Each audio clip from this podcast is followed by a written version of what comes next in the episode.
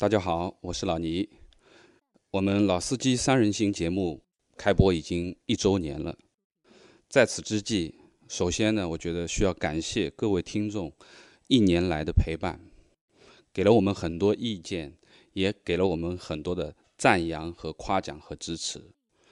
那么，首先要说和大家在一起交流是非常开心的一件事情。在这一年多当中，很多的听众问过我很多实实在在的问题，希望我的用车经历和我的回答对他真的是有所帮助。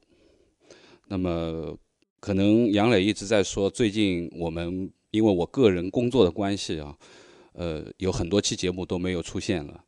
那么跟大家通报一下，因为的确年底是非常的忙，而且我们公司呢整体呢是一个非常好的向上的一个趋势。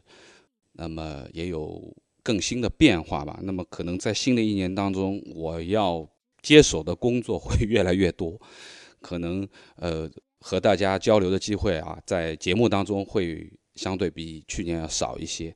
但是没关系，我觉得我们有一个这么大的群，也有很多朋友都加了我的微信。那我觉得有问题，你们可以在那里找到我，或者留言给我。那么。杨磊一直让我说一下整个的这一周年，我们之间在整个的老司机三人行节目当中的我一些感想。